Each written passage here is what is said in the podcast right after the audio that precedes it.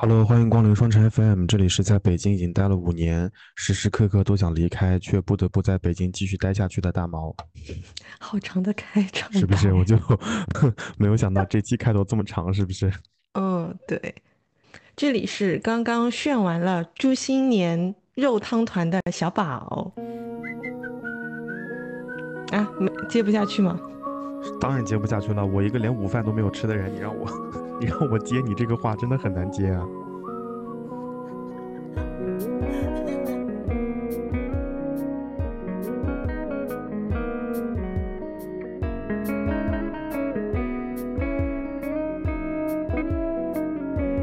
南京南站能够闻到桂花香，我在北京南站只能闻到汗臭。春天的时候不要去北京找大猫，它可能不在。对，而且春天我大概率就会泪流满面。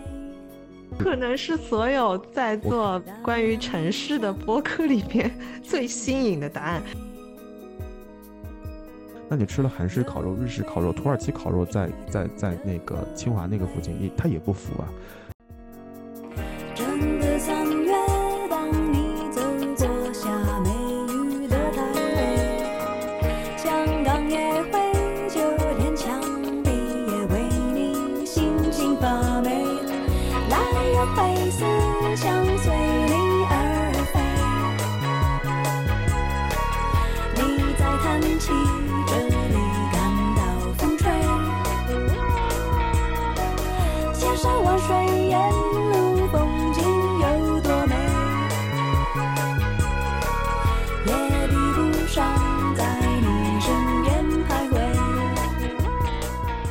从我们这一次的这个呃开头，应该大概猜到这一期，哎，其实也不用猜了，我们标题也会写，对吧？这一期又是讲关于城市的。那么我们讲了那么多奇奇怪怪的城市之后，我们终于要在这个第七十几期聊到我们 跟我们的标题、跟我们的播客的名字有关的两个城市，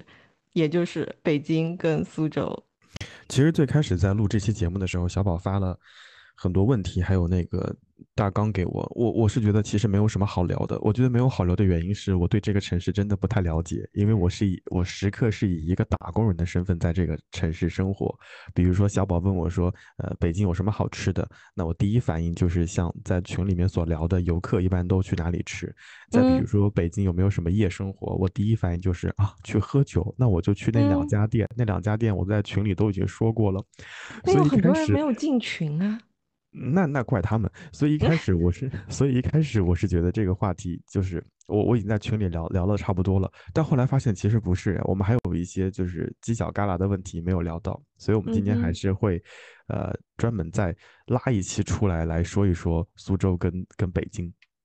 对啊对啊，而且我觉得可能有更多的人是。跟我一样，呃，我们可能更加需要的是你作为一个打工人的视角里，你眼你眼中的这个北京，因为对我们来说，有可能本地的，呃，就是当地人他喜欢吃的东西，我们可能吃不惯，比如说那个什么豆汁儿，是吗？对啊，对啊，而且在北京，呃，最近有一家咖啡店很诡异，它出了一个叫豆汁儿 dirty，就是上面是 dirty，然后它下面打底的已经把那个豆奶换成了豆汁儿，我真的很想。我真的很想去打卡一下那家店，就是我想品尝一下那个味道有多么的让人提神。你可以先请你的同事喝一杯啊，然后观察一下他们的面部表情。我觉得同事们看到“豆汁儿”两个字就想弄死我。呃，我想聊这个主题，其实还有一个原因，是因为呃，我们在群里也会发现有很多的人，他呃，就是我们的群里面会求各地的攻略嘛，那就大家的习惯。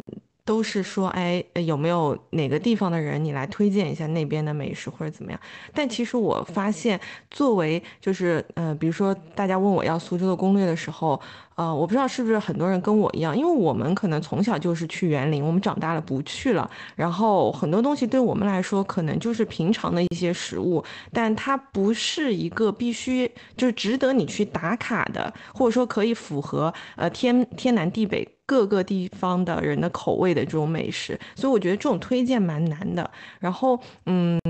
所以我我就想说，我们从不一样的视角来讲讲看，我们呃。在这两个城市里面的呃一些观察，或者说我们平常呃，因为我是苏州本地人，但是其实我也没有办法出一个非常完整的攻略给大家。那我可以从我居住在这边这么多年的一些呃经历，然后给大家分享一些我眼中的苏州是怎么样子的，也许可以给大家在以后呃做这个城市的旅游的时候做一点点的增补或者一点点的 tips。在这里面，我还想说一点，就是其实对于攻略这件事情，我就像小宝去瑞士之前，他也做了一些攻略。但是至于说有没有那么的细化，其实我我跟小宝都是一样的，我们不会做那么的详细。所以有的时候大家问我攻略的时候，我会有一点。嗯，half half 的心态，就如果你你要问攻略，那我肯定会推荐说有一些你一定要去试试看，因为这家店确实很值得尝试。那有一些我就抱着随遇而安的心态，就遇到了呢，那是最好；如果没有遇到那些所谓的必打卡的店呢，那也无所谓。本身旅行的状态就是一种，嗯。收获惊喜和意外的状态，所以我觉得偶尔没有那些攻略，其实也无妨了。就比如说，万一哪一天我问大家在在群里问我说有没有什么日喀则的攻略，大家说没有，那我说无所谓嘛，大家就抱着一种啊解锁的心态去，反而会让旅行变得更加轻松一些。因为你有那么多必打卡，说这个地方要去，那个地方要去，会让整个旅行变得相对变成特种兵。对，就很累赘，你知道吗？就你你像我们在群里面推荐了成都和重庆，大概有五六十家店，你真的要每一家都去吗？我觉得你的胃都不允许。所以，我还是想说那一点了，就是一方面我们的视角可能不一样，另外一方面就是还是让旅行回到旅行最本质的状态，不要为了打卡而打卡。对，而且我现在有另外一个感受，就是包括我来几次北京，包括我之前去瑞士，我当下的一个想法就是，我真的没有必要一定餐餐都吃本地的美食呀。如果说当地，就像你在群里会推荐一些啊，在北京能够吃到的其他的地方特色的那个馆子，我觉得也挺好的。所以我觉得，嗯，我去境外的每一顿都第一顿都是麦当劳。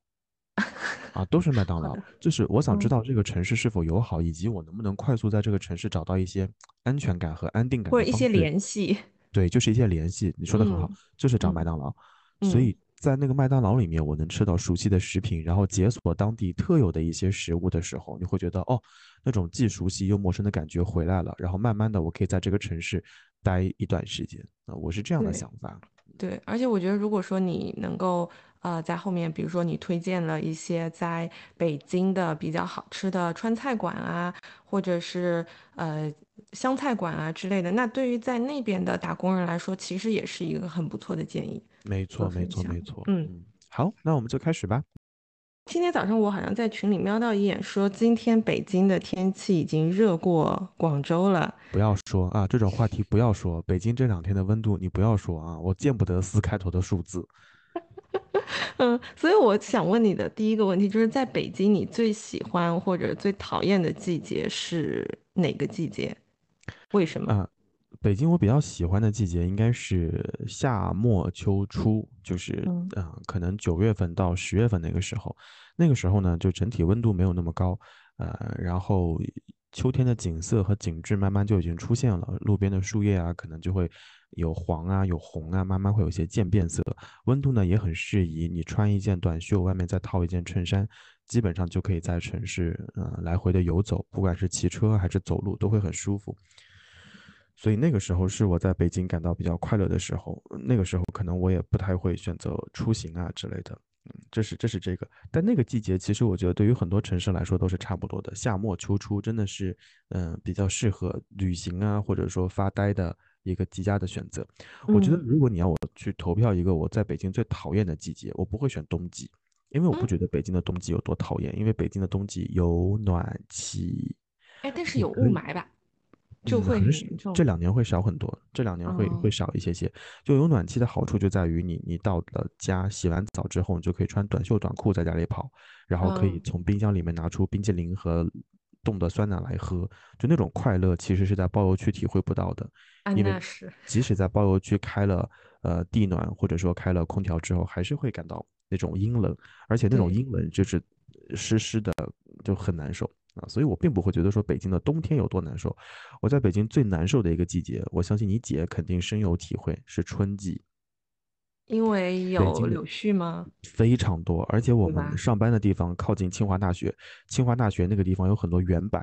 每一年北京有很多大量过敏的人，都是因为那个原柏的花粉飘到空中，包括那些你说的那种柳絮，引起大量的不适。所以真的嗯，在春天的时候，那个时候我们好像刚刚建群，然后旺旺那个时候会戴护目镜啊之类的。真的，我毫不夸张的说，我在北京见到很多人戴护目镜，然后那我春天不要来北京。而且鼻子鼻子前面可能还会有一些明显的遮挡。那段时间在北京会有大量的人不舒服、不适，不管是打嗯喷嚏啊、咳嗽啊之类的。然后你也会看到很多通知说大家一定要注意室内的明火，因为那些柳絮，呃，吹随着风吹吹了之后会抱团嘛，抱团之后就会成为柳絮的球，稍不稍不注意就会引起火灾。所以在嗯春天你就会很难受，不管你打车还是公交还是出租车嗯还是还是地铁，你都能在车厢里面看到一团一团一团的柳絮飘荡在车厢里面，你非常难受。嗯所以嗯那个时候其实我还是蛮不舒服的。那我刚来的时候，我只是觉得说啊，北京好像有柳絮，怎么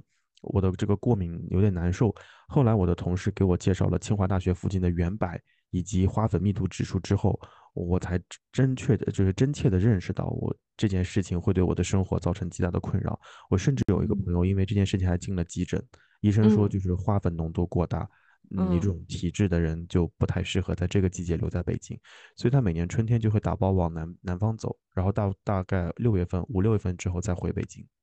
嗯，所以你是北京游民，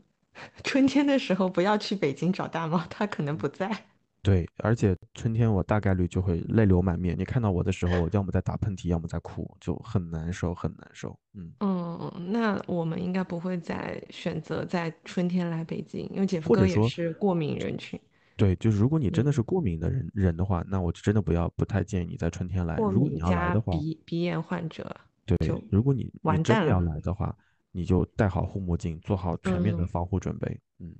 虽然说我们这边春天也会有一些柳絮，但是没有到嗯这么可怕的一个严重，程度。对不对？对对对，嗯嗯。嗯，总体来说我们这边的天气还是比较好的。我还想嗯我还想补充说明一点，就我觉得包邮区还有一点是蛮好的，它的四季很分明。就是它嗯的切分很清楚，但你会发现在北京呢，其实，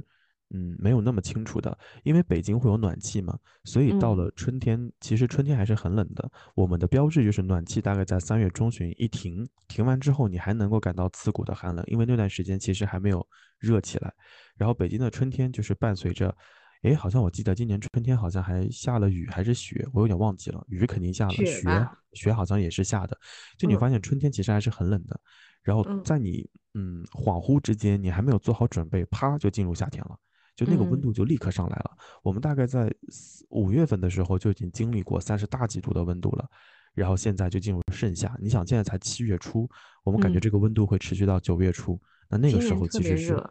对，是是是很难受的。所以我我对那些四季分明的城市，我是很很有偏好的。尤其是我记得我依稀跟你讲过一件事情，就我有一段时间回包邮区出差，我说我在南京南站能够闻到桂花香，我在北京嗯南站只能闻到汗臭，所以我我我还是蛮喜欢这种呃城市的那种地标，不能说地标吧，这种特色植物或者特色气味的。嗯嗯嗯。嗯思考了一下，我没有最喜欢的季节，是因为四季都挺好的。嗯，就像你说的，我我觉得都还行。我可能比较讨厌的就是，呃，当下这段时间有短暂的差不多一个月的梅雨季。我们这边会比较潮湿嘛，然后就有可能会呃有一些老的房子就是会发霉啊，包括你的东西都容易发霉，然后湿度比较大。呃，我记得有一年的苏州梅雨季，就是下下了整整一个月的雨，就是每一天都下雨。然后当时就是大家苏州人民都在那个网上说，这是一个就是拼内衣内裤的季节。嗯，就梅雨季会比较讨厌一点，然后还有就是你刚刚提到的冬天的阴冷，会比起啊、北方那边的话，我我会觉得我们会更痛苦一点，就是就是它的那种冷，你就仿佛感觉冬天它是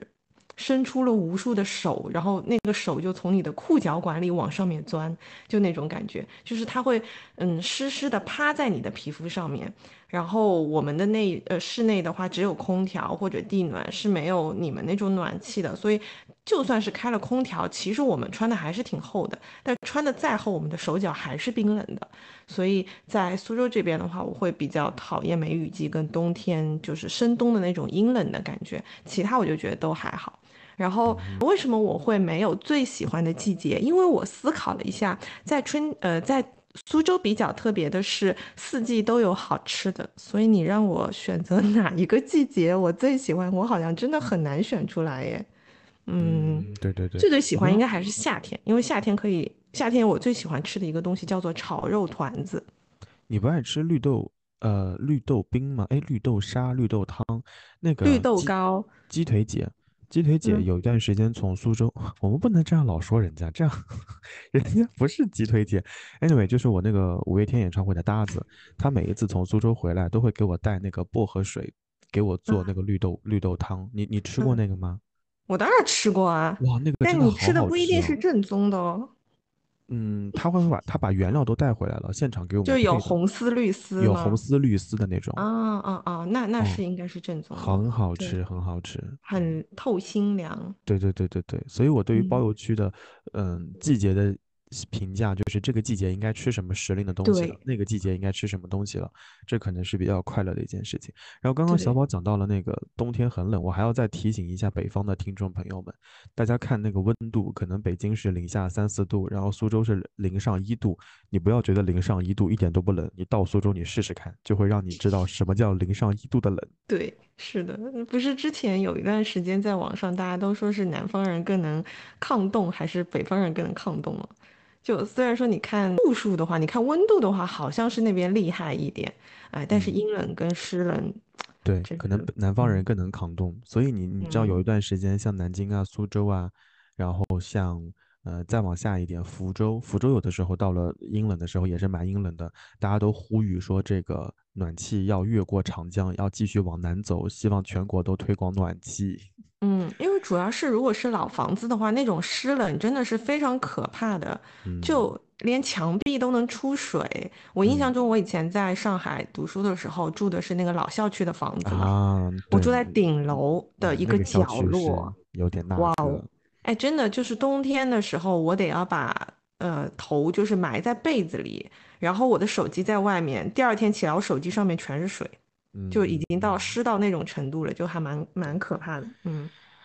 反正每个，我觉得每个城市都有它让人比较崩溃的四季。你像去年重庆就很热，热到离谱，就嘉陵江的那个江嗯水都已经退到最下面去了。然后今年，你嗯像此刻，像昨天，呃，新闻里面在报说重庆出现了大暴雨，万州啊、永川啊那个地方雨非常大。所以我觉得这两年的全球气候确实很诡异，而且每个城市好像都有自己多多少少的气候问题。嗯嗯嗯，是的，多多少少都有一些变化。嗯，哦，好，这嗯，是季节的问题。对，那刚刚我们其实有浅浅的聊到了一点关于吃，所以作为一个吃货，在北京你最喜欢吃什么？麦当劳、麦门永存。我现在跟你这个，可能是所有在做关于城市的播客里面 最新颖的答案。去北京吃什么麦当劳？我跟你在录节目的此刻，我现在眼前有一杯大杯的西兰红茶，然后我在办公室还有一两份穷鬼套餐还没有去吃。说实话啊，在北京我没有什么特别喜欢吃的，因为我觉得所有的菜式到了北京都发生了改变，都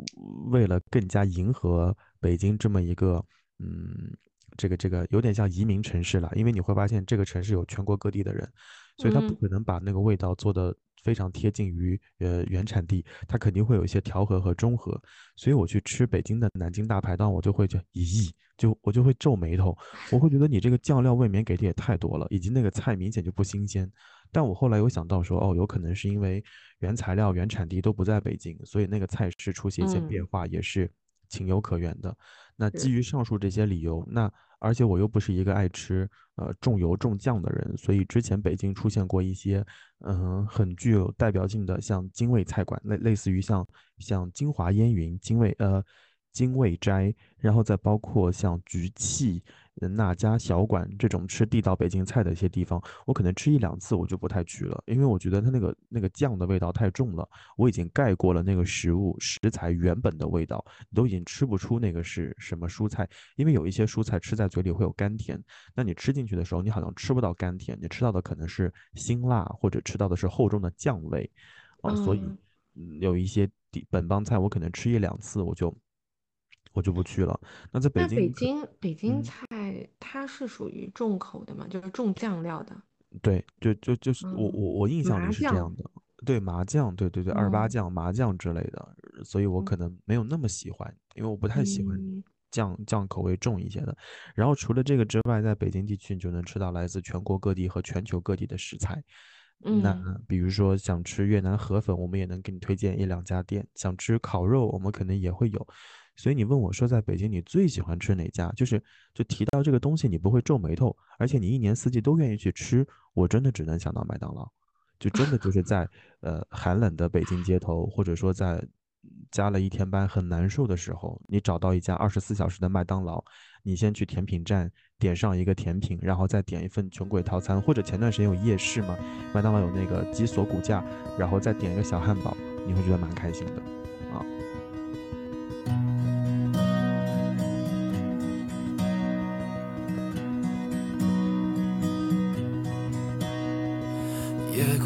最亮的星，能否听清那仰望的人心底的孤独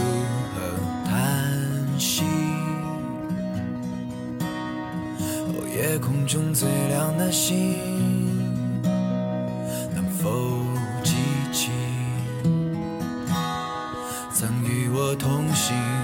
消失在风里的身影。我祈祷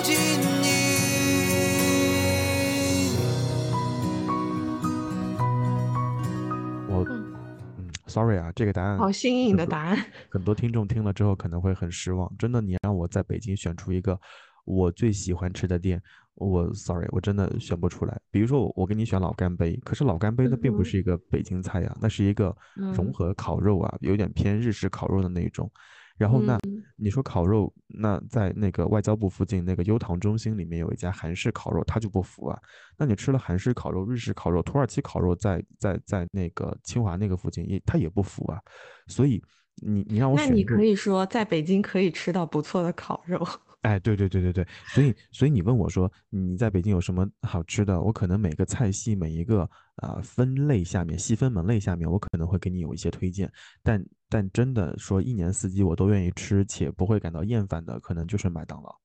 嗯，以至以至于我跟我们家门口和单位楼下的两家麦当劳的店长都很熟，他们有时候出了一些什么周边什么小扇子呀，或者说。前段时间那个麦当劳游戏机呀，他们都会发信息说，哎，有有新品了，你明天动作要快一点，或者我给你留好了之类的，我就会觉得麦当劳可能成为了我跟这个城市为数不多的情感的联系。你绝对是麦当劳的野生代言人，好吗？嗯，我再给你讲一个事情啊，就是在口罩期间，口罩期间北京进出每一个城场所都是要刷码的。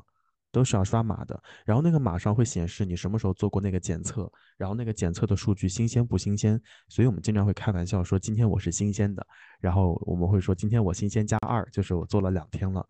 然后有的时候我会忘记做，那有的时候可能数据没有及时更新，那你就刷不出那个码，刷不出那个码你就不可以进麦当劳，但在那个当下你又不敢吃外卖，你只能自己全副武装去麦当劳拿吃的。我就会跟那个店经理说：“我说今天我可能数据没有刷出来，我进不来怎么办？”他说：“没事的。”他说：“以后你只要想吃，你跟我说一声，我把那个你快到的时候，我把那个商品，就你的食物放在外面的那个架子上面，然后给你贴个不同的标签，你自己去拿就可以了。”所以你你包括包括在那个特殊时期，你家里要要吃一些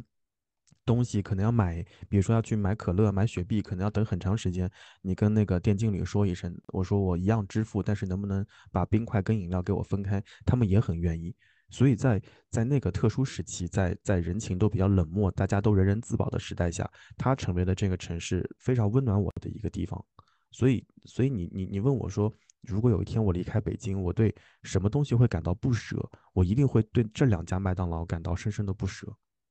嗯啊，就是他们，嗯，伴随了我在北京生活的绝大部分时候，以及在工作当中要忙于应付的时候，他们都会出现。所以这是嗯我的答案，是不是很意外？嗯，是的。但嗯，是如果说是对于比如说来北京玩的，或者是偶尔出差的朋友，你会有一些那我超多，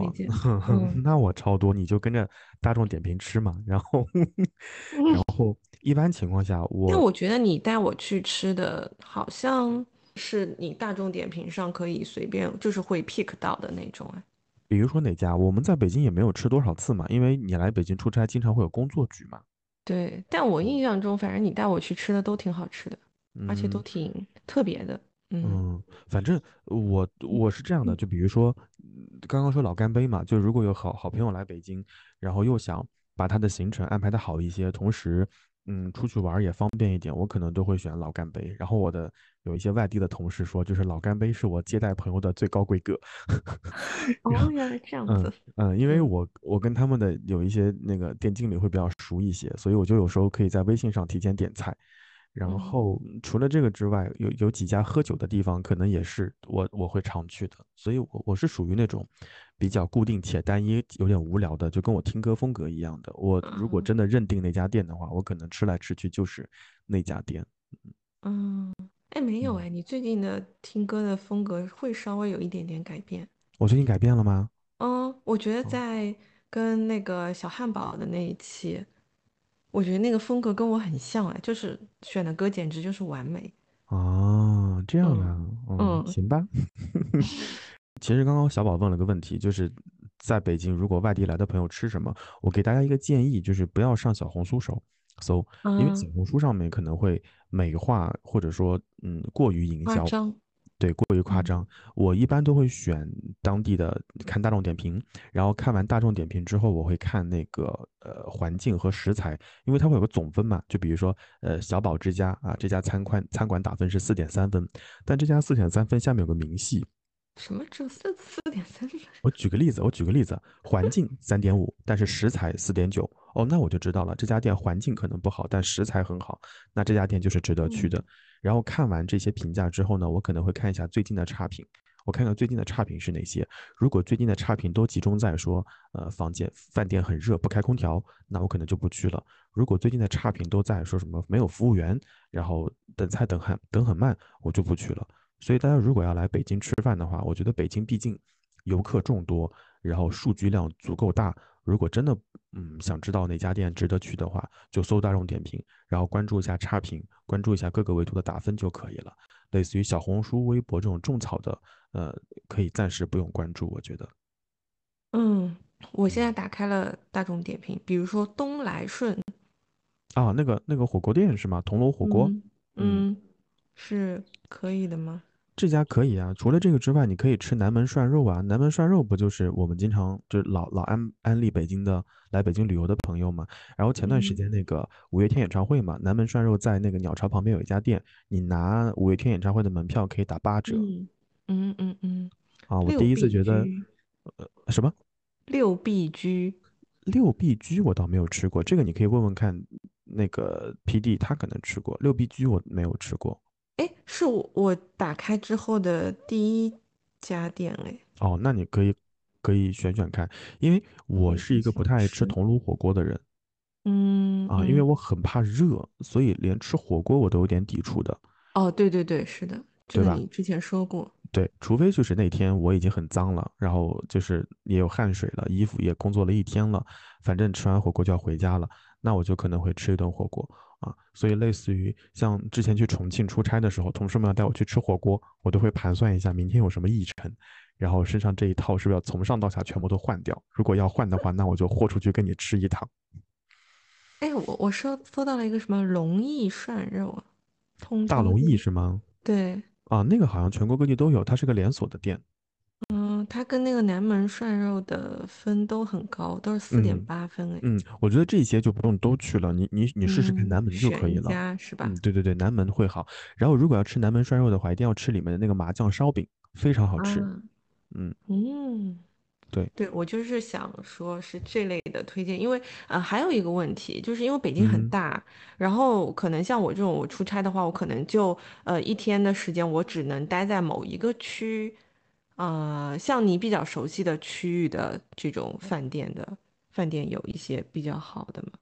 你像上次唐老师不就是吗？唐老师在朝阳出差，然后我硬生生把他拽到海淀来吃饭，就吃那家钱塘，就是宁波菜。就我最熟悉的就肯定是，嗯、海淀西城，然后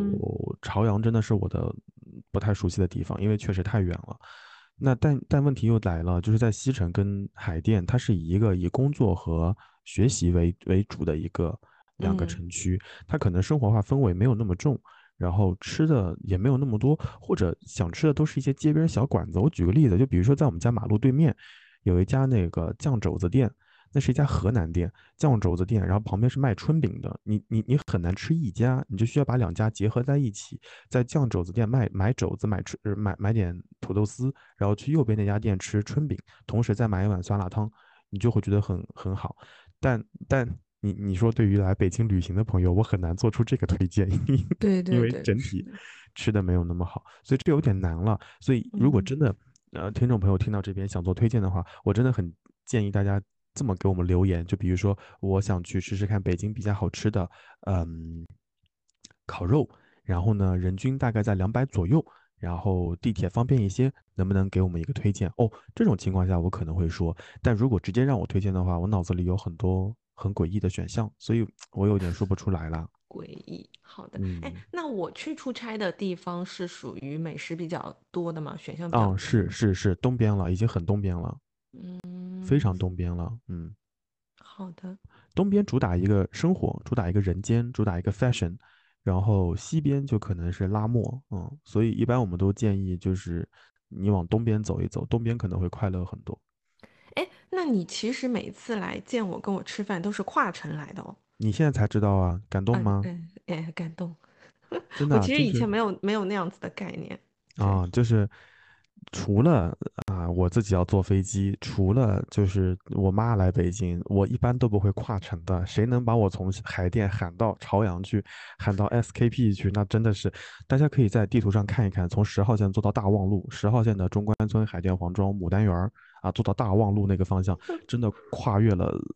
一半半个北京了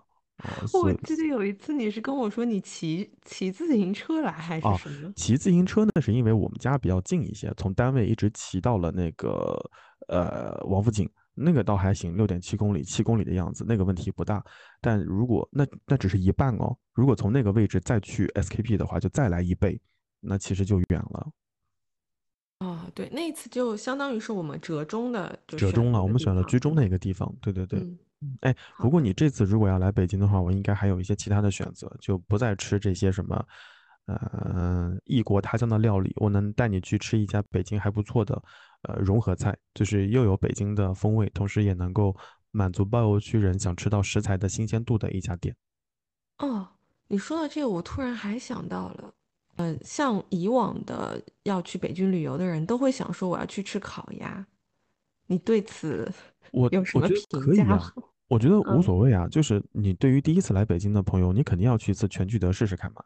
因为你确实那个仪式感，你会让你很开心。你会收到一张卡片，他会告诉你这是第几万几千几百几十几只鸭鸭，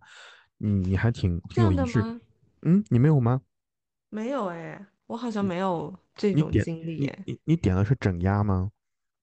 应该是吧？因为我们一般都是就是呃工作的这个场合，啊，那一看你们这种工作，局，一看工嗯作商务局，他就不把证书给你了。如果是游客局的嗯话，他大概率会把那个丫丫的证书给你。我觉得对于嗯难得来北京旅行的人，你一定要体验体会一次就是北京烤鸭。但是现在会有一些呃融合的北京烤鸭，比如说有段时间很火的大董，对对对，我就想说他？们俩的区别啊，我没有吃过大嗯董，就是我只吃过全聚德，然后还包嗯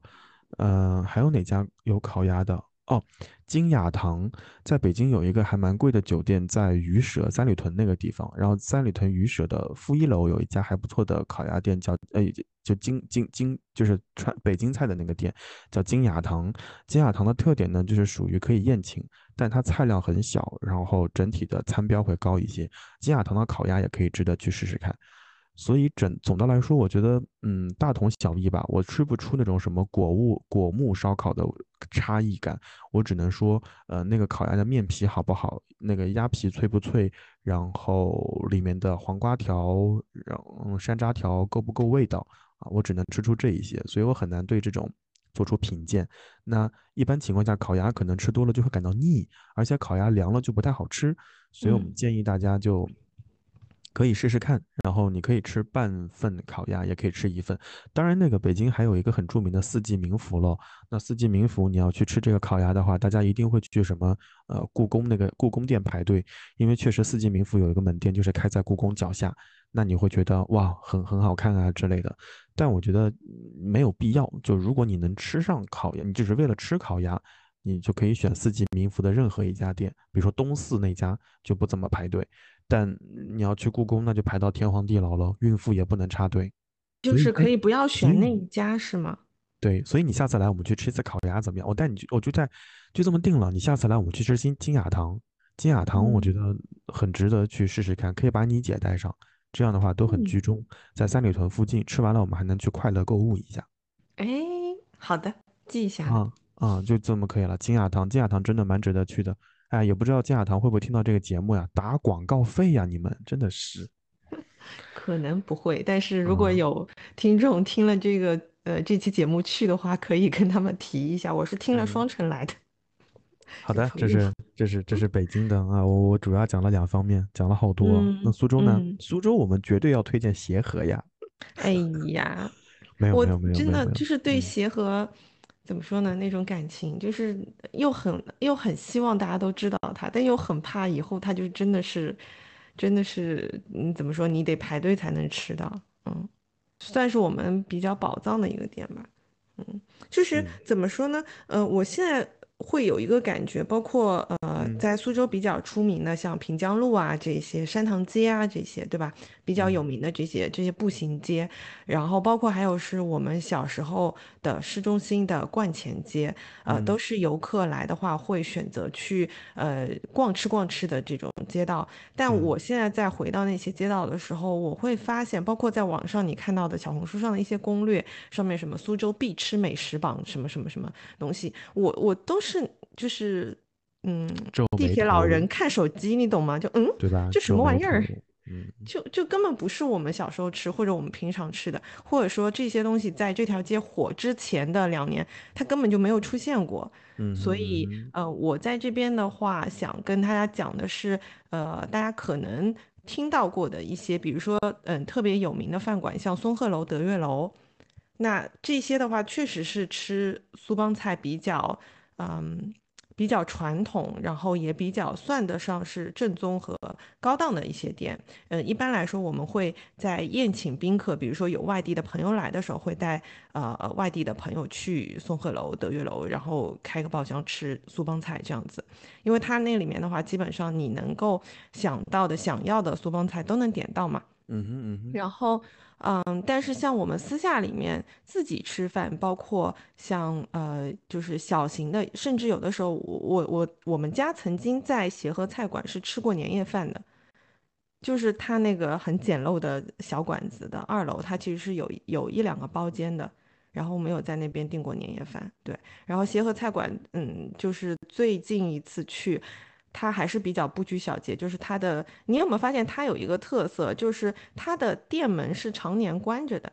就它很少会把店门打开，但是其实它是营业的。然后包括它的那个，嗯，门面的灯其实已经坏了一半了，就是协和还是协菜那两个字是不亮的。对，嗯，这个是我们自己，就是如果说有特别好的朋友来的话，会偷偷带着去吃的一个馆子。但是现在它好像也慢慢的，我看在一些社交媒体上面好像也有推荐他的，嗯这一家馆子的话，它的特点就是它呃，因为老板他就是苏州人，所以他其实是会给你根据不同的季节去推荐这边的时令是菜。上次上次我带芋头还有丽丽去吃的时候，我点菜嘛，然后那个老板就说 够了够了，不要再点了，这些够啦，你要再吃一会儿再加嘛，好了呀，就很有趣的一个叔叔。比较实在吧，嗯。嗯，然后还有的话就是，呃，我刚刚有讲到的，在开头我说到的那个猪新年，就是大家到苏州会买一些嗯小吃，要伴伴手礼这些东西会带回去嘛。那其实我在观前街也有看到，因为上次姐夫哥的亲戚就是呃我们结婚的时候有过来，然后我们有带他们去逛，然后他们就是会去一些比较新型的那种。买伴手礼的店，其实那些店我们小时候都没有见过的。那像我们这边的老字号其实是黄天元跟朱新年这两家是买这种苏州糕点比较正宗的，就你可以吃到嗯这里的一些味道。那可能有一些新的牌子，它可能也是比较迎合嗯游客的口味。我我是觉得，嗯，虽然说我没怎么吃过，就我我有买过那里面的糖，但我也觉得不是特别的嗯正宗。对，我不知道你有没有吃过苏州的肉月饼啊？肉月饼我吃过的呀，鲜肉月饼呀，哎，鲜肉月饼。酥皮鲜肉月饼呀。那个鸡腿姐从苏州回北京的时候，就是高铁回来，带着新鲜的肉月饼呀。嗯，哇，她真嗯，的还是她真的很。会吃哦，我跟你讲，她很惦记苏州的美食，所以每是次长发那边的肉月饼吗？对对对，就每次回来的时候都会带啊。然后我再跟你嗯讲啊，我有个就是嗯朋友嘛，然后她的老公有一次去南京出差，我就让我的南京的同事帮我去南京的一家老字号买了鲜肉月饼，让他坐国航的飞机带回来。然后他吃了一个，然后飞机上热了一下，飞机上全是那个鲜肉月饼的香味。他再给我带到我这边的时候，我就哇，即使过了一天，那个玉鲜肉月饼真的很绝，非常好吃。嗯，像我们这边的话，呃，就是最早或者说苏州人排队排的最多，我们会选择的就是在观前街的东边有一个呃商店，非常老的一个商店，叫做长发商厦。然后它的门头是会卖肉月饼的，然后每年就是固定的在呃一在秋天的时候，你就会发现那个呃那么有那么几天，这个肉月饼上市的时候，就是大排长龙，而排这个队的大部分都是苏州本地人。然后大家买起来的时候，都不是说只买一两个的，都是一大盒、几盒、几盒的买的，所以那个队伍会排得非常非常的，呃，就是很长。对，然后这是我们就是本地人比较认可的肉月饼。哎，我们上次不是有讲到吃苏州的早点，呃，早点我们其实讲过双塔集市嘛。那双塔集市其实也是比较新的一个翻新的一个菜市场，那里面可以吃到王诗龄记的这个大饼油条嘛。然后除了这个之外，我们其实之前在群里我有提过，我小时候住的地方就是在彩香新村那边有一个就苏州人都很喜欢的菜市场，叫做彩香菜市场。翻修了，翻修了！我去的时候一直在翻修了。我问了连不是，他搬家了，他搬家了，我问了连锁。酒店的前台，他说没修好，太遗憾了。我你知道吗？我说的时候，他的眼睛都亮了。他说你怎么知嗯，道的？我说哎呀，你快告诉我吧。他说修了，去不了。他说你半年以嗯后再来吧，估计半年以嗯，后也好不了。好像是我听我爸说是搬家了。嗯，嗯对，那里面就是有我魂牵梦萦的 肉汤团，嗯，真的肉汤很好团你在双塔也能吃到，双塔也有。嗯，我不知道味嗯道是不是一样哎，啊，因为其实双，塔里面它嗯也有一些店不是原来的店，嗯嗯就是是比嗯较新的一些店。对，嗯就是嗯其实大街小巷都会有一些类似的东西，但是嗯，就是我们童年吃到那个味道，可能就只有固定的那些地方会有。我同意。嗯，包括还有就是，呃，有一个东西叫做泡泡小馄饨。其实我在其他城市也有看见，包括我在南京，我记得那时候去南京上大学的时候，它也有泡，它也有，它不叫泡泡小馄饨，它就叫小馄饨，对吧？你们对于馄小泡泡小馄饨的定义，就是那种大馄饨是可以立起来的，然后泡泡小馄饨就是一点点肉皮在手里那么一捏，叫泡泡小馄饨是吧？呃，对，就是它其实肉非常少，就是那啊，个馄饨皮是会抛出来的啊，那就是小。馄饨呢，那就是小馄饨。对，但是我在南京吃的时候，我感觉它的那个小馄饨就跟我在苏州吃的大馄饨一样，就还是很实诚的。哦，嗯那那只是因为我我们南京人热情啊，你还晓得啊，就是把肉都给你塞满了呀。哦，好的吧。嗯嗯，在苏州的话，那个泡泡小馄饨几乎就是吃面疙瘩，然后里面有一点嗯点肉，但是啊，就是会那个叫泡泡小馄饨啊。对，就是你吃的时候，它嗯，甚至我感觉它轻到已经可以浮起来了，但是就是它吃的时候会比较轻盈，就不会有那种很实诚的那种感觉。所以通常有的时候，你就比如说你在下午三四点，呃，又快要到饭点了，但是又没有到这种很尴尬的时候，哎，那吃一点点这种小馄饨的话，可以稍微垫一下肚子，还蛮好的。对，我还想提的一个东西就是门字米线，你有听过这个东西吗？听过呀，我跟你说，就是在跟你录节目之前，我还跟南京的一个朋友录了一期在南京嘛，然后他呃是蒙自人，他就跟我们讲了南京的蒙自米线。嗯，哎，你在南南京人喜欢吃蒙自米线吗？嗯，一般般，一般般，只有那些对于云呃云贵川食物有偏好的人，可能才会常去经常去吃蒙自米线。蒙自米线可以的，蒙自米线味道还是相对比较正宗的，有个别但是在。苏州很特别的，就是在观前街的那一家蒙自米线是所有苏州人的回忆，非常非常哦奇怪。就是哦我们苏州人是从小到大，可能我们吃的第一碗米线就是蒙自米线，而且就是哦那一家店。然后呃，我记得就是从小一直到现在，那家店的岁数说不定还比我大。然后你看到过它经历过翻新，然后扩店，但是它里面就是你进去之后，它的那种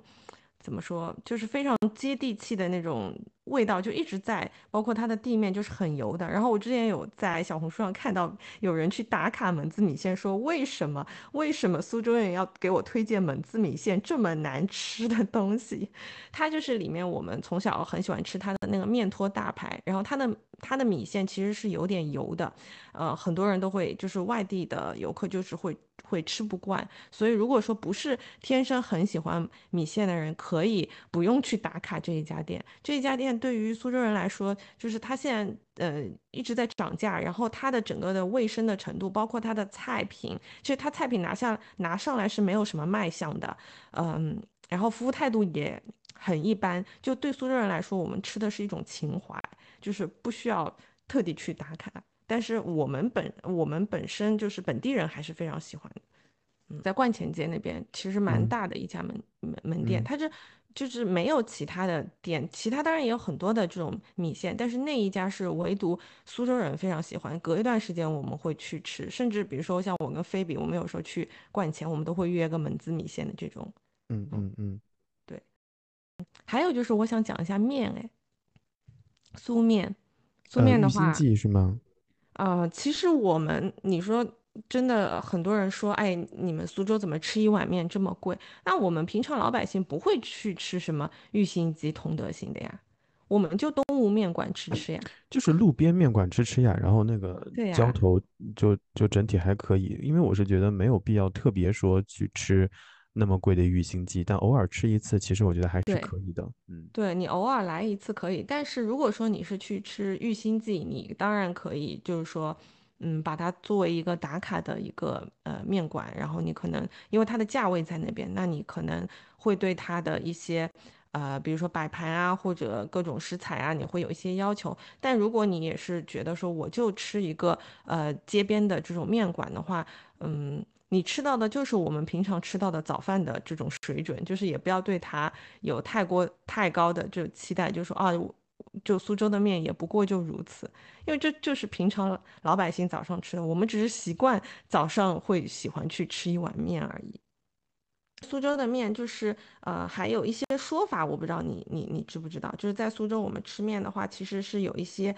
嗯叫什么行话吗？就比如说呃硬面烂面，这个这个是大家应该都能够从字面去理解的。硬面的话就是面断生就可以了嘛。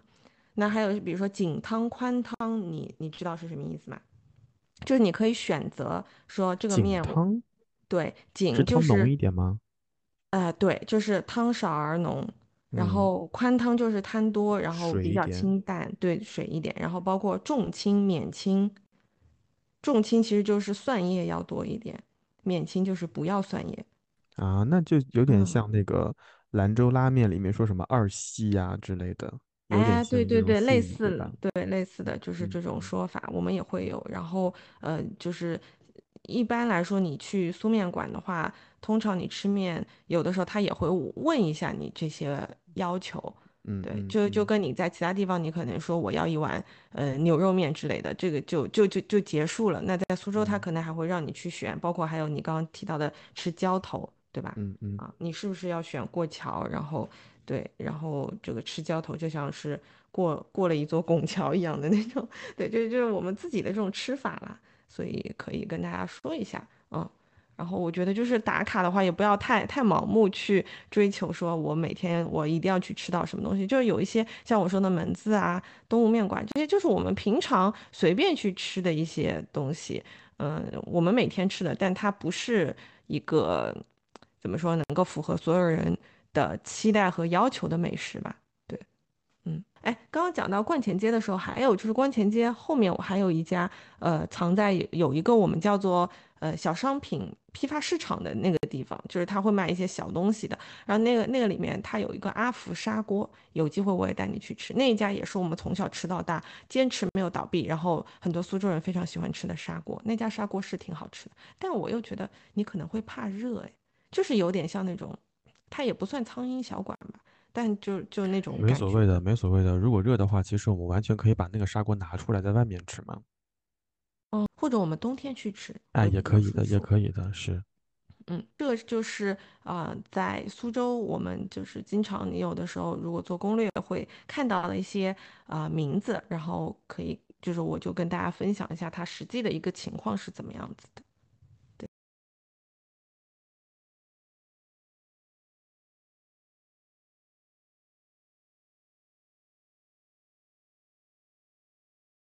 那这个就是主要是关于吃饭的方面。那喝呢？你刚刚其实也有讲到，你会在呃，就是晚上去喝一杯，然后包括白天，其实大家都需要靠咖啡续命嘛。你在北京有发掘到一些好的酒馆、茶馆或者咖啡店吗？我非常遗憾的告诉你，有又没有吗？有几家好的酒店酒馆倒闭了。嗯、哦，我记得你之前说过有一对，然家，后呢，那次有个群友在群里面问嘛，然后就是魔法大朋友，他在问说北京喝酒的地方，然后我不是找了一家吗？问了我的酒搭子倒闭了，然后我就把我们常去的六家店就盘了一下，发现倒掉了四家，只有两家活着，太难受了。所以这道题我就可能答不出什么新鲜花样了啊。一般情况下，呃，能跟我在北京喝酒的一定是，嗯就还蛮好的朋友。一般我都不太希望跟同事喝酒，我觉得没有这个必要。那喝酒的话，一般我们都会选择一些去的人不是很多的，没有什么网红打卡的地方啊，相对酒单也会，嗯，可以根据客人跟那个小哥的两个人的聊天，他给你定制一款还不错的酒。所以一般情况下，就是我带你去的那一家，以及还有一家在那个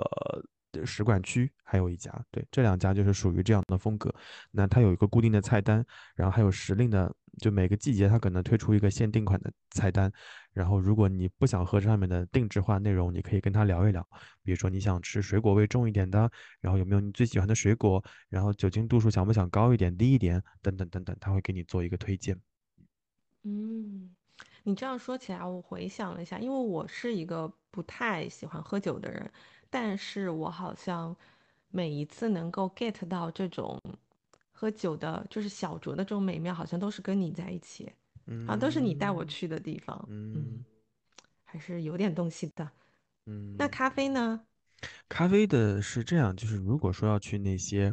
特别小众的一些咖啡店，那就基本上在什么五道营胡同啊，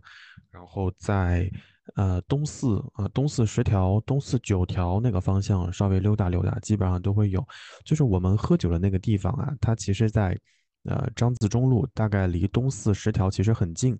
然后以前最开始我会把这个地方给念错，念成东四十条，其实不是四十，是东四空格十条。所以你再往前还有东四九条等等等等，在那些巷子里面就会有很多小众的一些咖啡店，我觉得也没有什么特别多踩雷的啊，我觉得都可以。就基本上你会发现北京好喝的一些咖啡都聚集在那些角角落落当中。有一个比较好的方法就是，如果大家想想找到一些值得在北京打卡的一些咖啡店，可以去找一个品牌叫三顿半。然后三顿半每一年它都会有一个叫星球返航计划，然后在返航计划当中，北京有北京有指定的四十几家门店，你可以看那些门店，你可以选择你感兴趣的几家去打卡。那我这段时间去的比较多的就是我与地坛，因为那家那家店就在地坛公园的旁边，喝完之后你可以去地坛公园遛个弯儿，然后再再再离开，都会比较舒服一些。而且地坛公园离雍和宫也很近，那基本上就把五道营胡同啊、雍和宫、地坛公园那一片儿都圈在一起了。嗯嗯嗯，嗯对。哎，你刚刚讲的三顿半，我也觉得就是可以通过他们返航计划合作的那一些点去探索一下咖啡店，其实都还不错的，嗯。对吧？而且，而嗯且我还是想说一点，就是呃，那个呃三顿半其实它还是因为它的返航计划，它还是有必有必要去筛选在这个城市当中他们觉得还不错的一些呃咖啡店和咖啡的主理人，所以大家可以看看三顿半的一些推荐。然后我记得三顿半之前是有一个页面专门会有那些店，然后点击以后会进入那个嗯店铺的详情页，大家可以看一看。对，然后我还想说一点，就是北京有一些咖啡店，它可能还做酒，所以大家给那些店一些机会，可以在店里面选择一些酒，酒水还不错。然后如果喜欢呃小动物的一些朋友，你特别喜欢一边喝咖啡一边看小动物的话，大家可以去搜搜看北京的新发地，就之前？在新在新闻里面很出名的新发地呀，新发地菜市哦场呀，哦新旧的新，发明的发，地点的地，新发地。嗯在新发地的旁边有一家咖啡店，我就不说它的名字了，你搜一搜，它是一家宠物友好咖啡店。他们家嗯的他们家的那个呃咖啡店的面积其实不大，但是它外面有个非常广阔的场子，那个场地里面就会大家带带自己的狗狗去，然后那个店主人也会给狗狗水盆和食物。所以那家店就是属于你可以买一杯咖啡，能够免费撸到各种各样狗的一家店。然后那个店嗯店主也很贴心，他会在自己的小红书和抖音上上传，呃，拍的，因为他会很喜欢动物嘛，所以他会用照照相机给你家狗狗拍照片，先会征得你的允许，拍完了之后会现场导给你，然后他会问你，我想今天发小红书和微博是否 OK，他就会发，所以你会经常在抖音、小红书上见到自己的爱爱爱宠的照片什么的，那家店还蛮好的。哎，所以那一家店它不是自己有很多宠物，它其实不主要是不是是不是，嗯，客人带过来的宠物。对对对对对，它只是对宠物友嗯好，然后附近还有一些摩托车爱好者会把摩托车骑过去，啊、有摩托车，有宠物，然后还有还不错的咖啡，然后我觉得还还挺好的那个地方，嗯嗯，嗯，我们能说那家店的名字嗯吗？应该不太可以吗？为什么不可以吗？行？为，什么不行？哦，好，那我收钱。啊行，那我快速的找一下那家店，嗯啊、这家店的名字在叫叫小意思咖啡店，小嗯，意思就是就是 little 一 case，这一点一意思。对对小意思小意思咖啡店啊、然后坐地铁到新发地下来，然后就比较好找。嗯，哇，我找到了嗯好多当时我和糖豆的照片，糖豆是一只呃德牧，然后哇，嗯，好多好多，嗯，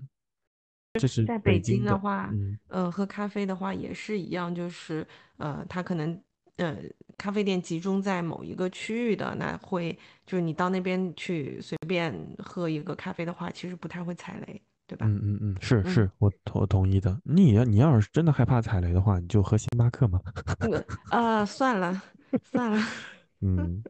谁要谁要去北京又喝星巴克又吃麦当劳啦？真的嗯是。嗯嗯，哎，那你可以试试看北京麦当劳的麦咖啡。好的，我知道了，嗯谢嗯谢。嗯，那其实，在苏州的话也是一样。我们喝咖啡，如果说要推荐说咖啡店的话，你知道我会推荐哪一条街？麻雀吗？对啊，石泉嗯，街石也不单？是麻雀嗯，啦，就是就是石泉街上，近。对，石泉街上这种比较个性的，嗯，咖啡店啊、酒酒馆啊，都会比较集中一点。然后基本去的话，踩雷的也比较少。他们其实，呃，石泉街在最早的时候，它是酒吧一条街。嗯。因为那边的话聚集的，就是到晚上的话，老外会特别多，所以那边的呃酒吧就是会比较集中一些。然后后来的话，好像有一段时间，包括后来口罩的事情，就就酒吧就慢慢的都落寞了，就很多都撑不下去了，然后就开始兴起了非常多的咖啡店，以及有一些是嗯、呃概念店，比如说是嗯、呃咖啡及那种二手中古店啊，然后就蛮洋气的一条街吧，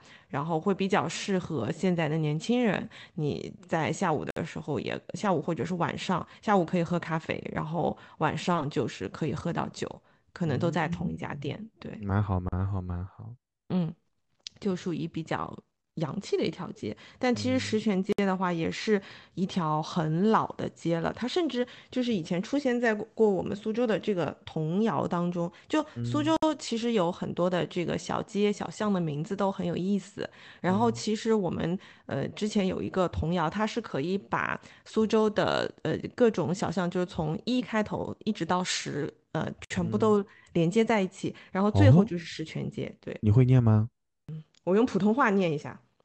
一人弄，二郎巷，三毛观巷，司前街。就这个司前街就是那个四，它的谐音。然后是五区坊、陆家巷、七级庙弄、北街上，就是北，就是我们苏州讲的是苏苏州那个八话，对的的那个八嘛，就很嗯像的谐音。对，然后九圣巷、十全街，它就一二一到十是可以全部连在一起的。嗯，然后苏州有很多很多的小巷，甚至有一些小巷，我那天听到一个播客，他讲了讲到了来苏州的一日游，他就说他在其他城市里面看到那种马路，呃，或者说那种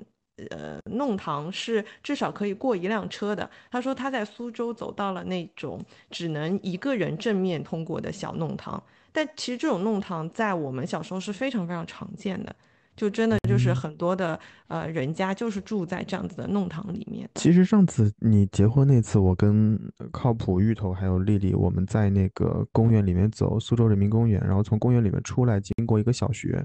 然后那个小学再走走，好像就要经过五岔路了。其实那个地方的巷子也是有点窄的，两辆自行嗯车就差不多了。是是是嗯是，嗯啊、有很多类似的，而且其实，在那边，嗯、经常有人会问我说，比如说你从呃呃观前街你怎么去平江路，怎么去拙政园？嗯那有一些攻略上面会说啊，你可能坐一站地铁，你知道苏州地铁两站之间是非常非常短的。那像我们可能过去吧，我们觉得。对，我们就是走，就对我来说，那里面你只要方向对，就你从呃观前街，它是在平江路的西边，你只要向嗯东走，你只要往东方之门，就往大裤衩的那个地方走，你嗯一直走，它通过所有的小的弄堂，你就是能够走到的。它就全是嗯四通八达，八嗯达，它都是用这种小弄堂连接在一起的，只是说可能攻略给你的都是大的那种马路，对需要，包邮区的包邮区的马路，它有一个典型的特点，就是它是，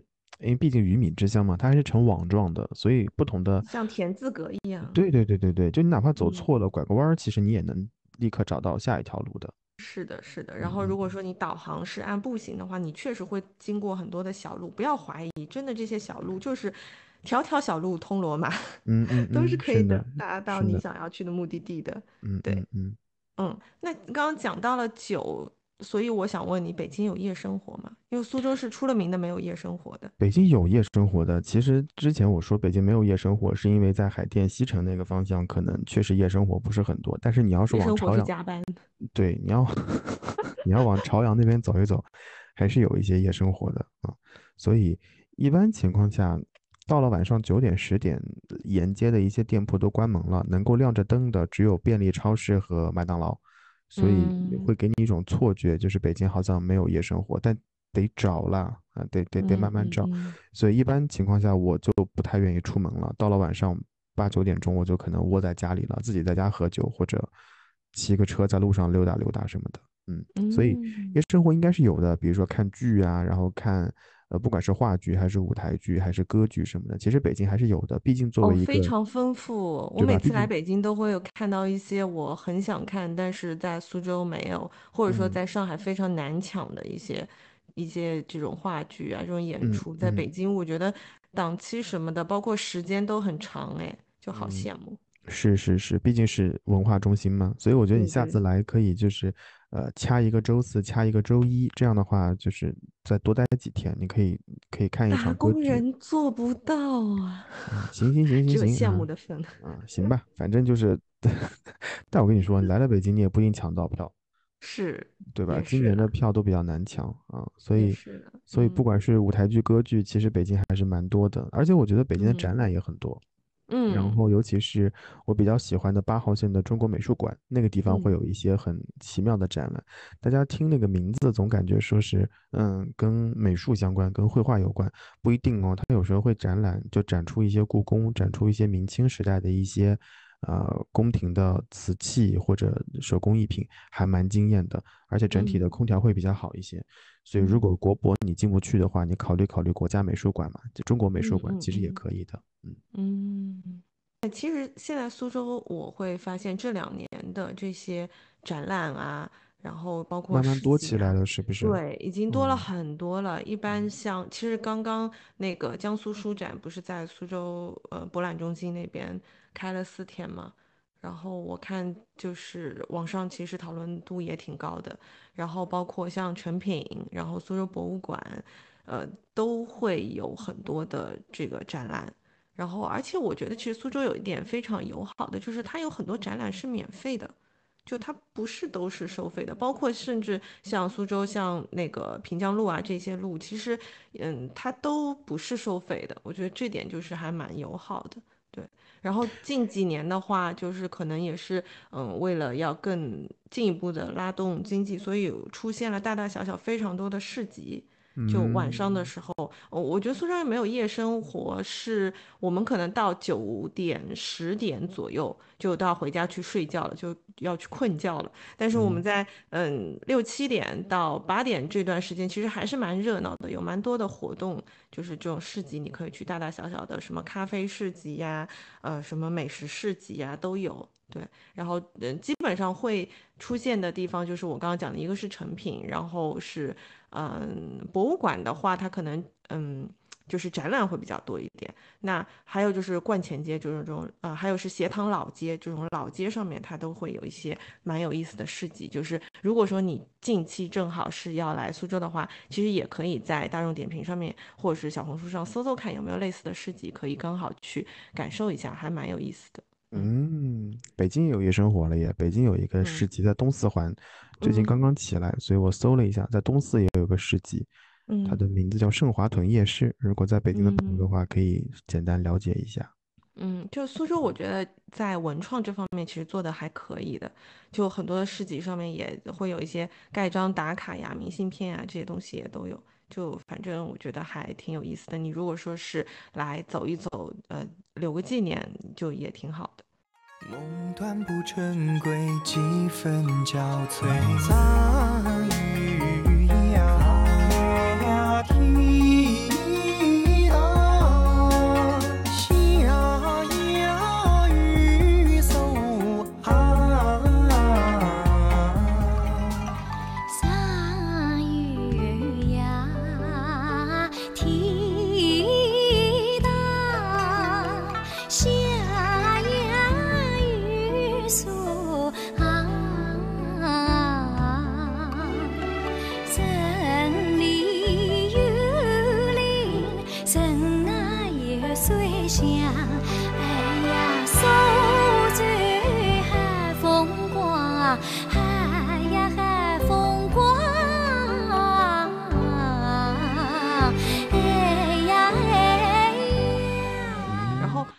其实刚刚讲到呃园林嘛，那个就讲到晚上的话，其实你记不记得之前呃芋头他有在你带他来苏州之后，他第二次他自己也。来逛了一下，当时他问我说：“园林如果只去一个，推荐哪一个？”我当时给他推荐的其实是拙政园，但是他最后去的是网师园，然后他就觉得拙拙政园人太多了，他说网师园呃晚上去特别好玩，其实是因为他正好踩到了那个点，就是网师园的特色就是夜游，就是晚上会比较有意思一点。所以如果说是比如说只有半天行程，下午才来，呃来不及去园林的话，也可以晚上去一下呃网师园，对，还是一个蛮特别的，嗯，一个游玩的方式吧，对。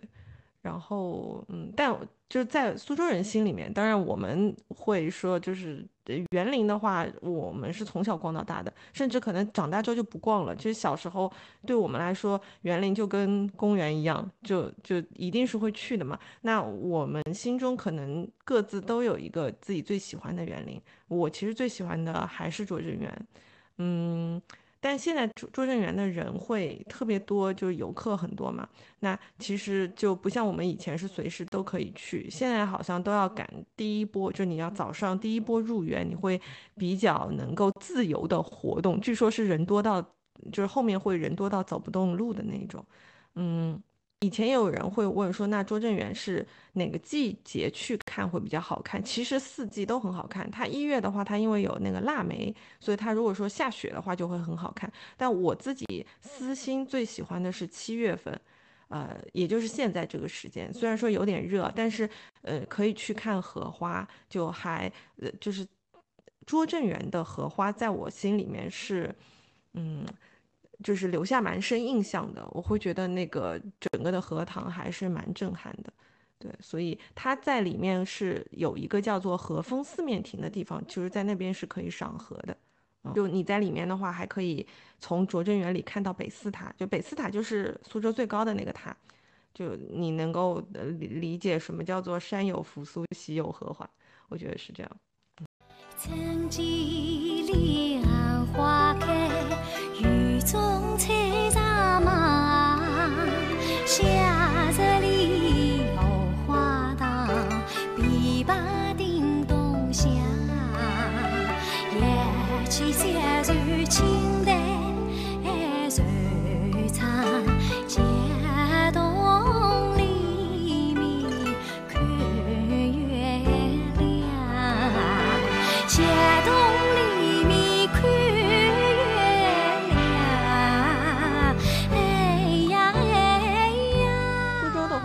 这边想讲一讲，嗯，简单的讲一讲，就是如果说你是分季节来的话，刚刚我讲到了夏天，还有是一月份可以去拙政园嘛。景点我我觉得比较有特色的，还有像是狮子林。狮子林的话，它其实是我觉得比较适合小孩，就是你要穿一双平底鞋去遛娃，因为它里面有个假山迷宫，就是基本上你进去之后是不能走回头路，你必须要把把全程都都走完的这么一个。呃，地方吧，就是它是以它的那个假山，也不叫闻名吧，就是比较出名。对，其实秋天的园林都挺好看的，因为你可以看到银杏啊、红枫啊这一些。但我会很喜欢的一个地方是在园区的理工堤，就夏末秋初你说的那个时候的晚上去理工堤边上散步，我觉得非常舒服。就是从呃日落开始，因为现在就很多人会在小红书上拍那个金鸡湖的落日嘛，就很美。那你从呃落日的时候开始看。看夕阳，看完夕阳之后就是吹那个，就是吹吹风，然后那个边上会有一些小的酒吧，然后包括一些露天的餐馆，然后也会有歌手在那边弹唱，然后一边吃吃东西，聊聊天，喝喝呃喝喝小酒，就还蛮惬意的。对，这个是我觉得比较呃稍微现代一点的吧，就因为你晚上也不是所，就是你你也不能。再去园林了，就只有一个网师园是开着，所以如果说是晚上的话，也可以去理工堤那边走走，还挺好的。对，嗯，还有就是我们上一次去的天平山，你还有印象吗？这个天平山我觉得还蛮值得去的，只是我们上次去的时候好像没有去的稍微晚了一点，晚了一点，对，对对对，而且我觉得其实。哎呀，怎么说？周末人还是多了一点，可能要去的话，玩嘛都是。对对对，可能要避开周末，然后稍微找一个晚上的时间。我觉得那个角度啊，看落日一定很好看。嗯，你可以在它快要关门之前的时候，可以待的稍微久一点。是是是是是。十月、十一月份的时候，可以，我们经常去天平山赏枫叶，就红枫还是蛮好看的。嗯，还有偶园，就是领证的地方。现在我们给他的一个新的新的这个标签就是领证地方，就是从今年开始，偶园它开放了，就是也可以领证的。我我跟姐夫哥就是在那边领的证嘛，就对苏州人来说会比较有特色一点的，就是在园林里面领证。对，然后我们当时去的时候，我不知道外地是不是适用，就是外地虽然说你不能在那边领证，但是呃，我不确定是不是可以凭一些凭证，就是嗯，像我们当天去领证的话，它是可以免费入园的。然后入园之后，它会因为偶园的边上就是东园，其实在嗯春秋期呃春秋季，你去东园划船，那个景色非常的美。呃，它如果说你是去到偶园之后，它呃那个东园是可以划船的嘛？我们当时是还有送给我们那个划船的，嗯，那个门呃就是划船的那个票，但是我我们没有去，只是在边上走了走，因为我当时是冬天嘛，就还挺冷的。但我觉得秋天去那边划船，然后去走走，那边有很多的老年人在那里散步，就整个的感觉也是还蛮恬静的。你知道偶园吗？我知道啊，是因为你领证嘛，我我就因为你告诉我你要去偶园领证，所以我做了点功课，看了一下偶园，我觉得还可以的，一个非常标准的苏式园林。就大家如果想避开拙政园和网师园这种人人头攒动的地方，可以考虑一下偶园的。偶园的整体游客量可能没有那么大的，这是这是一个。还有就是，呃，有人会很在意说出拍照片要不要出片这件事情，就比如说。去狮子呃这个这个网师园拍照片，可能是游客很多。偶园其实有一那种一步一景的感觉，你可能就是在一个小台阶旁边有一束花，你拍一张就会很好看。然后偶园的窗子和门洞都非常有特色，所以我还蛮建议大家去看看偶园的这些呃比较比较苏式的、比较江南水乡的一些设计，这个真的蛮推荐的。嗯，还有像沧浪亭也是，浪是读第三声的。哎应该就是浪吧？不是不是，你拿方言读，方言读啊？嗯，方言读叫擦拉丁啊。嗯，好，行了，就这么个地方。好。嗯，对，其实这个也不算是特别热门的，其实最热门的就是就是拙政园嘛。那沧浪亭的话，那沧浪亭它的那个就是人流量应该也不会有那么大。但其实也是一个蛮值得去看的地方。对它那边的话，是有一百零八扇那个窗花，都是不一样的，就是嗯各种各样的，就还蛮值得去看看的。然后其实我是觉得，像你刚刚说的一步一景啊这些，其实你在每个园林，呃多多少少都能看到。所以就根据自己的这个嗯当天的计划，其实选一到两个，其实选一个我觉得也就够了。像如果说是去拙政园的话，嗯，好大，你真的走一天其实挺费腿力的，嗯。还有一个就是你一直想要去的寒山寺，我我之前，哎，你知道你知道那个日本也有一个寒山寺吗？我不知道。日本的寒山寺据说就是 copy 苏州的寒山寺的啊，嗯，据说。我好像我忘记是在哪里哪里看到还是听到说说过的，对。然后我之前不是跟你说寒山寺最好是冬天去吗？就是冬天的话，呃，我因为我们苏州人对于寒山寺的印象就是他到过年的时候会敲钟，他其实是敲一百零八下钟声，它的寓意就是说人有一百零八种烦恼，然后那个法师敲了一百零八下之后，就寓意着你的新的一年没有烦恼，烦恼全部被敲掉了。就大概是这样一个意思，所以我们的习俗就是会在过年的时候去寒山寺。是山声朗，冬季里腊梅放，太湖长江，推开门窗青山绿水，却山山出新天堂，山。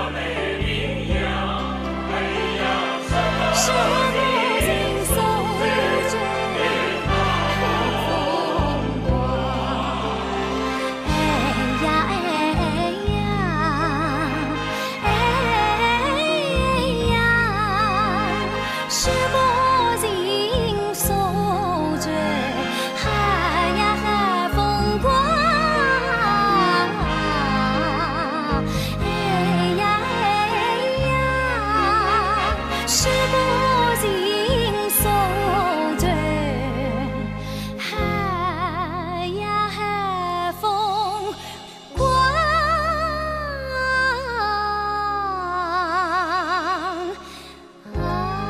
你今年准备要去吗？请问？误 Q，我就等着你说这句话呢。我觉得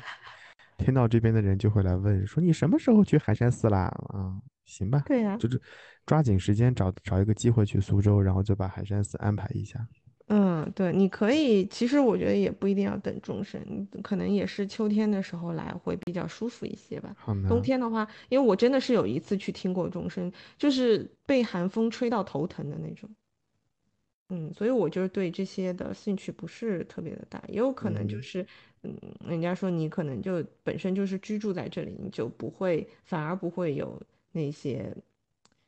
怎么讲，兴趣吧。嗯，我们这一期播客就录成了个吃喝玩乐专辑，你发现没？就是哎，基本上就是的呀，你你就把苏州的吃吃喝喝选一选，这这集就可以出去了，是吧？然哎，后再把北。京的吃吃喝喝选一选，北京也有了。是的呀，是的呀，就哦，是主打一个吃喝玩乐啊，休闲吃喝玩乐集吧，啊，行行是不是？啊，然后接下来就是推荐一条街，嗯，嗯，你会推荐哪一条？我会推荐东郊民巷。嗯，东郊民巷那个地展开方，讲讲。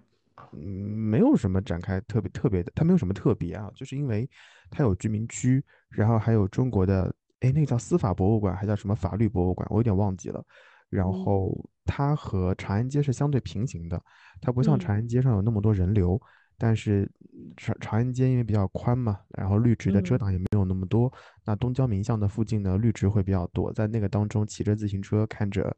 呃阳光透过那些树树这个叶子的斑驳，就是照在地上的那种感觉，其实蛮好的。然后在东郊嗯民巷，你也会经过一些北京老的小胡同啊，一些老的小区，在那边也能够看到很便很便宜的冰棒以及老北京酸奶，我觉得也是一段很不错的经历。所以嗯你你如果说就是又想看到天安门，然后又不想离天安门那么的近，那你可以考虑一下东郊民巷，我觉得还蛮值得大家去散散步、溜溜弯儿的。相比于说呃五道营胡同啊什么的，可能会人流量稍微少一点点。嗯，嗯，那如果说，哎，我记得你之前在哪一期里面有说过，在北京去的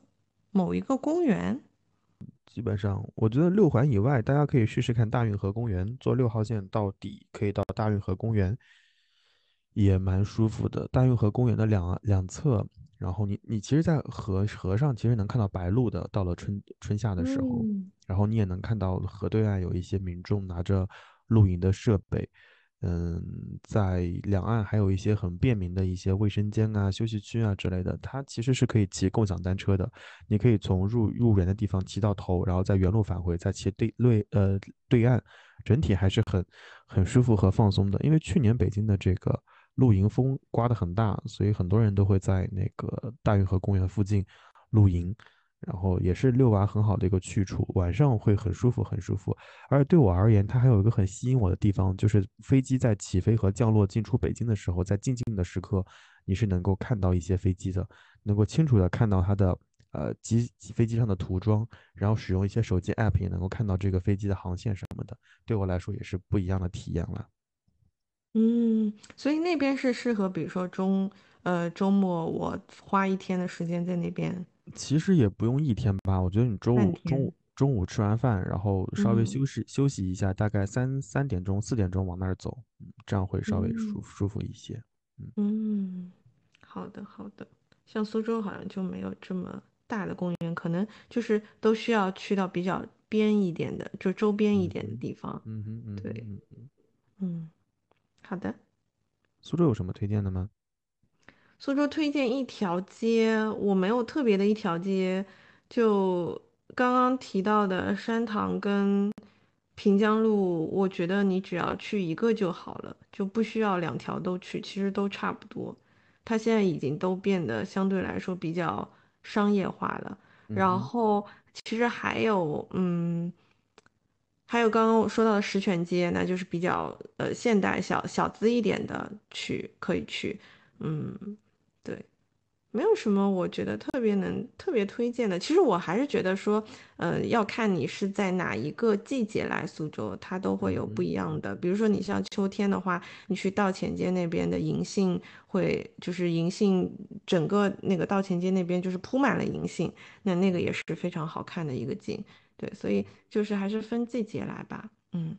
然后当然你分季节来，其实我还是要讲到吃，因为我觉得苏州真的是四季都有好吃的，就是看你喜欢吃什么，你可以在那个季节来，或者你到了那个季节来的话，你可以选择一些在这边比较特色的一些美食吃吃看，我觉得还可以。对，像刚刚讲到，像现在夏天的话，我们吃呃枇杷，然后炒肉团子。炒肉团子是可以在菜场里面去，呃，我刚刚讲到那个彩香的那个菜场可以买到的。然后，呃，你刚刚讲到的绿豆汤，让我们吃的正宗的绿豆汤的话，它是有红丝和绿丝的那一种。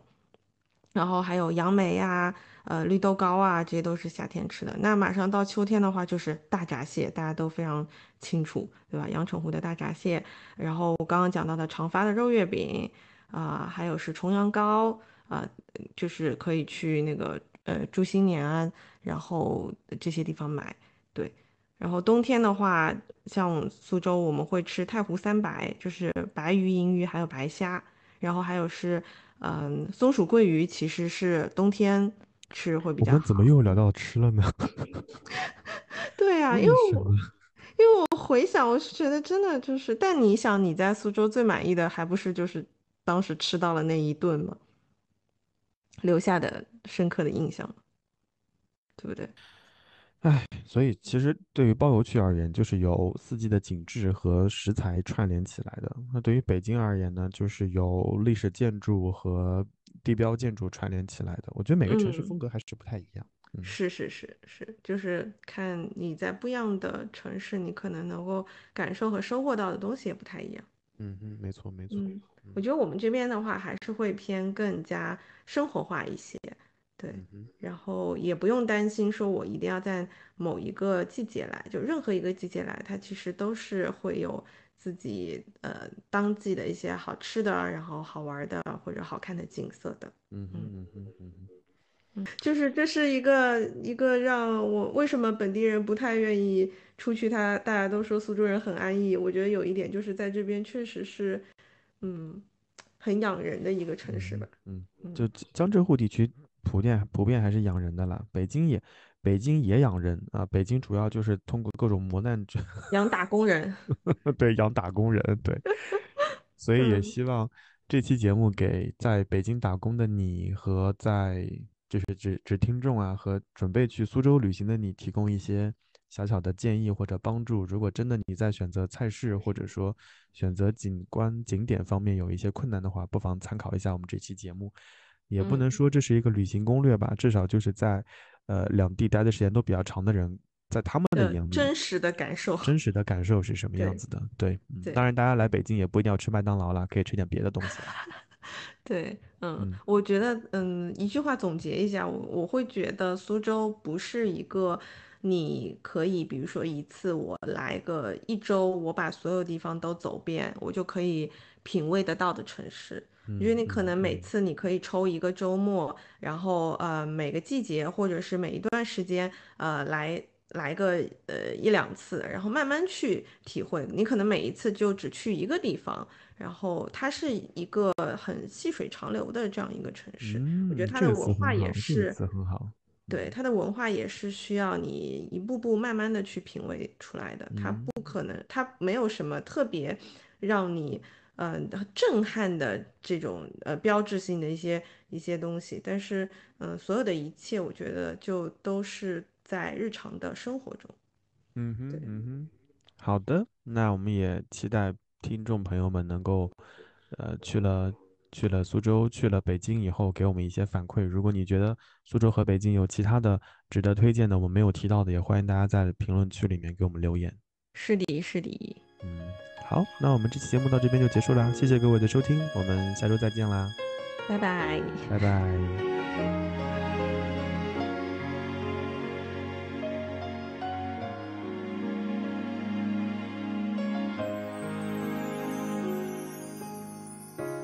像谁起飞的医疗官，你偶尔这样感叹，被现实裹挟轮转。一日三餐奔波又烦，你眼下命运的为难，其实已足够勇敢。